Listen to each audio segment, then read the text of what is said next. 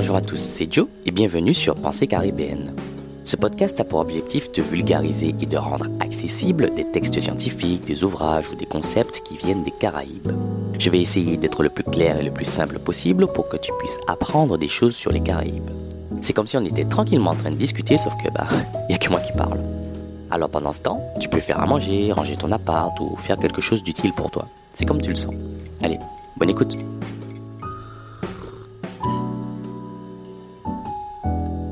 Dans ce premier épisode, on va voir comment les penseurs caribéens analysent les Caraïbes dans leur ensemble.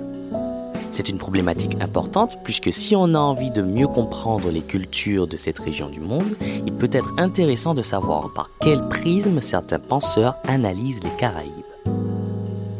Je vais donc m'appuyer sur un article universitaire qui est Penser à l'unité des Caraïbes, poétique pour englober ces diversités, écrit par Claudia Barrera. J'ai choisi cet article parce qu'il parle justement des méthodes d'analyse et des paradigmes qu'il est possible d'utiliser pour visualiser les Caraïbes comme un ensemble unifié. Pour commencer, l'article nous dit bien qu'il est assez complexe de faire une étude globale des Caraïbes étant donné la complexité de la zone, puisqu'il y a évidemment une diversité culturelle, linguistique et historique qui compose chaque pays des Caraïbes. Un des points clés de l'étude est de montrer que ces approches globales n'effacent pas les particularités des pays, mais au contraire intègrent ces particularités pour donner du sens à ces visions. C'est comme si chaque élément distinct, donc chaque particularité, créait un tout beaucoup plus complexe. Pour le coup, il n'y a pas qu'une seule vision globale qui permettrait de tout comprendre. L'article va nous montrer plusieurs visions possibles, plusieurs paradigmes, plusieurs façons de voir les choses et plusieurs manières d'analyser les Caraïbes. Beaucoup d'écrivains ont tenté d'avoir cette vision globale, mais il y a deux penseurs qui se distinguent du lot, qui sont Antonio Benítez Rojo, auteur cubain, et Édouard Glissant, que l'on ne présente plus, auteur martiniquais. Les deux ont développé des approches méthodiques qui prennent en compte à la fois l'anthropologie, la sociologie, la psychanalyse, la littérature. Enfin bon, ils ne se limitent pas qu'à une seule perspective, une seule science, ils jonglent avec les idées et bousculent les méthodes conventionnelles.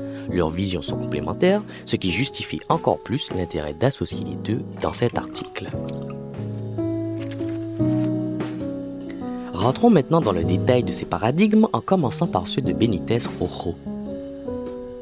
Il nous permet de nous familiariser avec trois concepts, la prémodernité, la modernité et la postmodernité. La prémodernité est un paradigme qui fait référence à une époque antérieure à la période moderniste, souvent caractérisée par des traits traditionnels, spirituels, mythologiques et poétiques. Pour illustrer cette vision, il cite Léopold Sédar Senghor en parlant de l'analyse du rythme. Je cite Qu'est-ce que le rythme? C'est l'architecture de l'être, le dynamisme interne qui lui donne forme, le système d'ondes qui émet à l'adresse des autres, l'expression pure de la force vitale. Il s'exprime par les moyens les plus matériels, les plus sensuels, lignes, surface, couleurs, volume en architecture, sculpture et peinture, accent en poésie et musique, mouvement dans la danse, mais ce faisant, il ordonne tout ce concret vers la lumière de l'esprit. Fin de citation. En utilisant un paradigme prémoderne comme l'étude rythmique d'une œuvre, on n'est plus uniquement face à un poème qui rime bien ou une narration bien rythmée, on est face à des éléments qui nous permettent de mieux comprendre, par exemple, le mode de vie sans que cela soit explicite.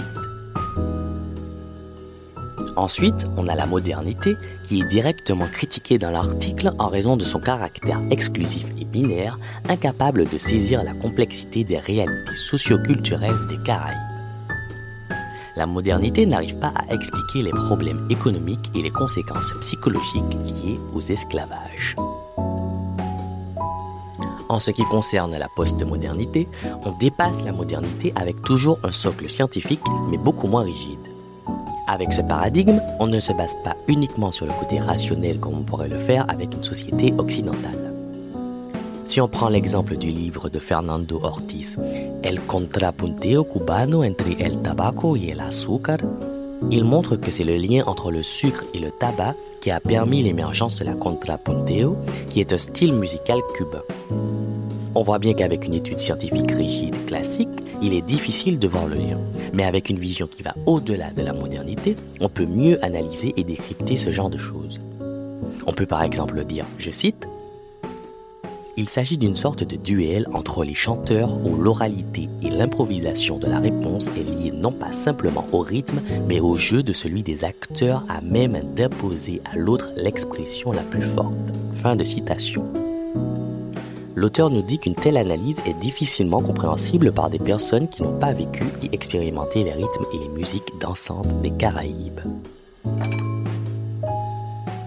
Nous avons donc vu trois premiers paradigmes, L'article est très dense en informations et beaucoup de notions sont abordées. Je ne vais pas tout citer, mais je vais quand même parler d'une dernière vision de Benitez Rocco avant de passer à celle de Glissant. Benitez aborde donc la théorie du chaos, qui est une théorie utilisée en sciences classiques. Il explique que l'on peut utiliser cette notion pour analyser les œuvres caribéennes. Pour comprendre ce qu'il dit, il faut déjà comprendre la théorie du chaos qui dit que la nature n'est pas du tout prévisible, rien n'est constant et que ce chaos se situe entre l'ordre et le désordre. Dans ce chaos, s'il y a des répétitions, elles ne se font pas de la même manière et on peut y voir des structures et des systèmes complexes.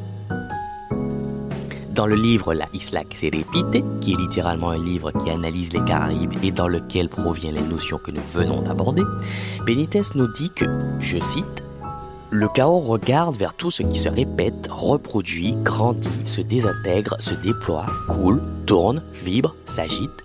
Le chaos fournit un espace où les sciences pures sont liées aux sciences sociales, à l'art et à la tradition culturelle. Fin de citation. Si on lit certaines œuvres caribéennes avec en tête cette théorie du chaos, on peut devenir un lecteur du chaos qui permet de voir des liens qu'on n'aurait pas du tout vus habituellement.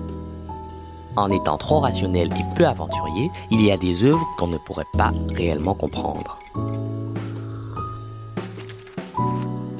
Maintenant, parlons de la partie sur Édouard Glissant. Pour le coup, je ne vais pas trop m'attarder sur lui puisque je pense faire un épisode spécial glissant tellement sa pensée est riche. Mais en gros, il est d'accord avec Benitez sur la théorie du chaos, puisque vu le métissage présent sur nos îles, il faut être capable de faire des liens avec des choses auxquelles on n'aurait pas pensé. Étant donné la diversité énorme des cultures caribéennes, il y a forcément une notion d'imprévisibilité qui rentre en jeu. Il est aussi d'accord avec la vision postmoderne et sur le fait qu'il ne faut pas avoir uniquement un regard occidental sur ces cultures au risque de manquer beaucoup d'informations.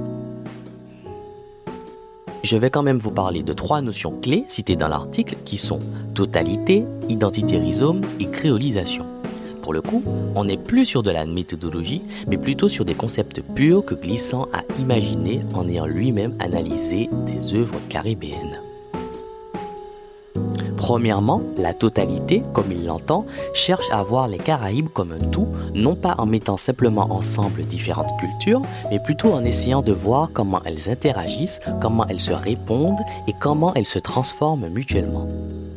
Dans les Caraïbes, chaque communauté apporte sa propre perspective et quand ces perspectives se rencontrent, elles ne se perdent pas dans un mélange indistinct. Au contraire, elles enrichissent et approfondissent cette totalité.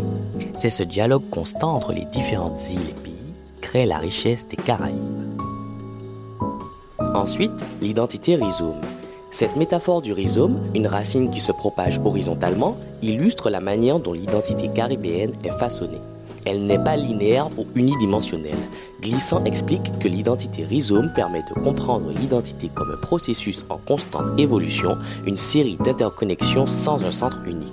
Cela nous aide à saisir l'essence même de l'être caribéen. Et enfin, la créolisation. Ce concept est central chez Glissant. La créolisation est le mélange et la rencontre des cultures, des langues et des peuples glissant la voix comme une force dynamique et enrichissante. C'est un peu l'harmonie des cultures si on veut faire référence au rythme comme je vous l'expliquais précédemment. C'est un processus continu qui façonne les Caraïbes, un espace où de nouvelles formes d'expression, de pensée et d'être émergent constamment. Voilà, on arrive déjà à la fin de notre voyage à travers l'article de Claudia Barrera. Ce qu'il faut retenir, c'est que les Caraïbes sont un monde riche et complexe et pour vraiment le comprendre, il faut changer notre façon de voir les choses. On ne peut pas se contenter d'une seule perspective, d'une seule histoire, il faut embrasser la totalité, l'identité rhizome, la créolisation et même le chaos pour saisir la beauté et la profondeur de notre région. Ce que nous montre Barrera, c'est que les Caraïbes méritent d'être étudiés avec des méthodes qui reflètent leur diversité et leur complexité. En utilisant les paradigmes de Benitez Rojo et de Glissant, on peut commencer à voir les Caraïbes sous un nouveau jour, un espace où chaque voix, chaque histoire, chaque tradition apporte quelque chose de précieux au tableau global. Tu as maintenant quelques outils pour explorer et comprendre les richesses de notre littérature et de notre patrimoine culturel. Merci d'avoir écouté ce premier épisode et n'oublie pas que je ne suis pas un expert. Donc si j'ai fait des erreurs, n'hésite pas à m'envoyer un message sur Instagram, jojo-mt. N'hésite pas à aller lire l'article complet aussi pour voir les notions que je n'ai pas abordées. Et on se dit à la prochaine pour un nouveau sujet sur les Caraïbes. Ciao